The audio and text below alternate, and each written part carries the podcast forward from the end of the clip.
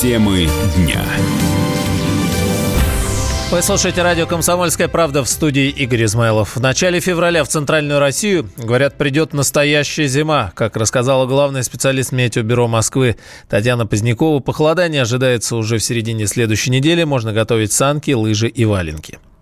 Сегодня после 15 часов облачность будет более плотная и снега будет побольше. Температура воздуха существенно меняться не будет. В Москве она будет слабо положительная, по области где-то слабо отрицательная. Поэтому местами для гололедицы возникнут условия и для образования сосулек. В воскресенье ожидается, что произойдет повышение температуры. Ночная дневная температура вновь будет около 0 градусов и будут приниматься небольшие осадки. Скорее всего, это будет мелкий снежок или там слабая мура скорость. А вот существенные перемены в погоде произойдут только после 5 числа, когда к нам станет поступать более холодный воздух, там будет меньше осадков. Морозы будут и в ночное, и в дневное время.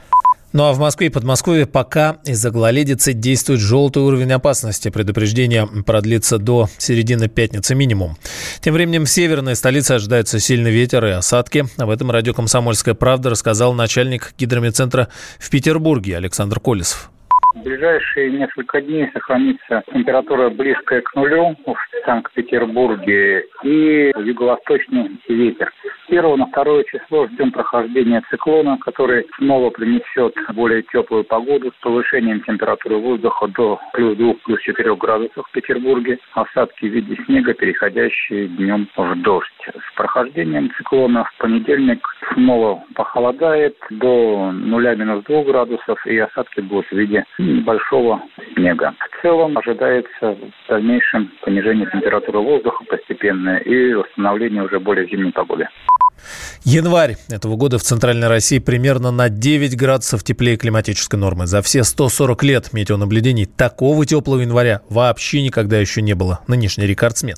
Ранее сообщалось, что из-за глобального потепления бургундское вино оказалось под угрозой. Ну, если температура поднимется на 2 градуса, то число пригодных для виноделия регионов, говорят, сократится на 56%. А если потеплеет на 4 градуса, то, на, то 85% таких земель вообще станут непригодными для выращивания винограда. Об этом говорится в исследовании Канадского университета. Ученые отмечают, что потепление может погубить особенно нежные сорта винограда, а в ягодах тех, что его все-таки перенесут, сильно вырастет содержание сахара. Ну, а как э, чувствует себя нефть в связи с изменениями погоды? Сейчас об этом США приготовились к повышению цен на нефть сразу в три раза до 183 долларов за баррель марки Brent. Как говорится в ежегодном прогнозе Управления энергетической информации Американского министерства энергетики, это может произойти к 50 году. Ну, почти. Скоро, в смысле. Э, и произойдет это, если отрасль столкнется с существенным ростом издержек. А вот э, если они окажутся низкими, цена за бочку может опуститься до 46 долларов. Пока же стоимость бренд на 30 января опустилась до 58 долларов. Это происходит на фоне эпидемии нового коронавируса в Китае. Эксперт не исключает падение и ниже 55 долларов за баррель. На это повлияет снижение спроса в Китае, а также ограничения для туристов. На прямой связи со студией ведущий аналитик Фонда национальной энергетической безопасности Игорь Юшков. Игорь, Игорь Валерьевич, здравствуйте. Вы как здравствуйте. смотрите на эти прогнозы? Первый к 50 году 183 доллара за баррель. Может, просто доллар дешевле станет? Ну, у доллара, конечно, инфляция, она не очень большая, поэтому вряд ли настолько он как бы упадет, чтобы 183 доллара за баррель было. Честно, не обесценивание доллара, а скорее рост цены именно на нефть предполагается, но с другой стороны, к 50 году очень удобно делать прогнозы, потому что никто потом не вспомнит, что там делал в 2020 году. И, конечно, это такое гадание на кофейной гуще. Слишком много факторов э, будет играть свою роль, э, чтобы что-то предсказать к 50 году. То есть здесь я думаю, что вот этот сценарий с э, высокой ценой, он, наверное, исходит из того, что все-таки постепенно будет снижаться добыча сланцевой нефти, себестоимость ее будет расти, только при вот этом основании можно рассчитывать на столь существенное повышение Э, цены на нефть. Ну и плюс э, второй, наверное, фактор, который в этом сценарии учитывается, что Венесуэла не выйдет на какие-либо значимые объемы добычи нефти, потому что они все-таки мировые лидеры по запасам, но э, они, видимо, американцы э, аналитики считают, что Венесуэла так и будет дальше добывать очень мало нефти. Ну, вот. Иначе э, все равно как бы переизбыток предложения сказался бы наоборот негативно на цене, и она бы падала. То есть я думаю, что это сценарий, когда останутся в мире только сложные месторождения, шельфовые, арктические, ну и, соответственно, трудноизвлекаемые запасы, причем э, с высокой себестоимостью. Ну, вот. И удивительно, что это, кстати, не мейнстримовский такой прогноз, потому что в основном обычно, э, наоборот, сейчас говорят, что будет энергетический переход, нефть будет никому не нужна, она будет сверхдешевой, а тут американцы выходят и говорят 183. То есть для России, конечно, это было бы хорошо, потому что при этих ценах у нас были бы рентабельны арктические разработки, ну и бюджет пополнялся бы существенными доходами. Да это вообще сколько, сколько лет еще можно было бы продолжать слезать э, с энергетической иглы и дальше. Игорь Юшков, ведущий аналитик Фонда национальной энергетической безопасности.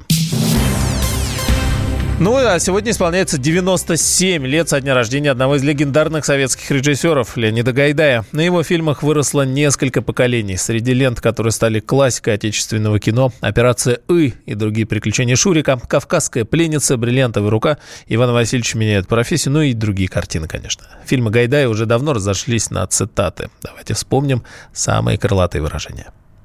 Граждане, алкоголики, хулиганы, тунеядцы. Кто хочет сегодня поработать?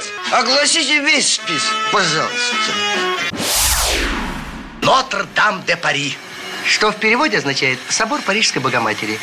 Какой-какой матери? Парижской Богоматери. У вас несчастные случаи на стройке были? Не, пока еще ни одного не было. Будет. Разбить? Разбить? Пол-литра. Пол-литра. В дребезге. Ну, конечно, в дребезге. Да я тебе за Но-но-но-но. Тебе нужен тост? Да. А тост без вина это все равно, что брачная ночь без невесты. Жить, как говорится, хорошо. А хорошо жить еще лучше. Мне теперь из этого дома есть только два пути. Или я ее веду в ЗАГС, либо она меня ведет к прокурору. Не надо. Сам не хочу. Что... Как говорит наш любимый шеф, если человек идиот, то это надолго. Ребят, на его месте должен был быть я. Напьешься будешь. Как говорит наш дорогой шеф, нет такого мужа, который хоть на час бы не мечтал стать холостяком. Меня терзают смутные сомнения. На вас точно такая же замшевая импортная куртка, как у шпака. А скажите, и в магазине можно также стенку приподнять? Ах, какое полезное изобретение. Вы игнорировали мой вопрос относительно магнитофона. Тьфу на вас. Леонид Гайдай умер в 93 году. При жизни он был награжден званием народного артиста СССР, а также был лауреатом Государственной премии РСФСР имени братьев Васильевых. Режиссер и актер за свою жизнь Гайдай принял участие в двух десятках кинопроектов. Самые осведомленные эксперты, самые глубокие инсайды, самые точные прогнозы. Точные прогнозы. Знаем все лучше всех. Ведущие. Неудержимый Мардан и прекрасная Надана Фридриксон. Первая радиогостинная «Вечерний диван» на радио «Комсомольская правда». Два часа горячего эфира ежедневно по будням в 6 вечера по Москве.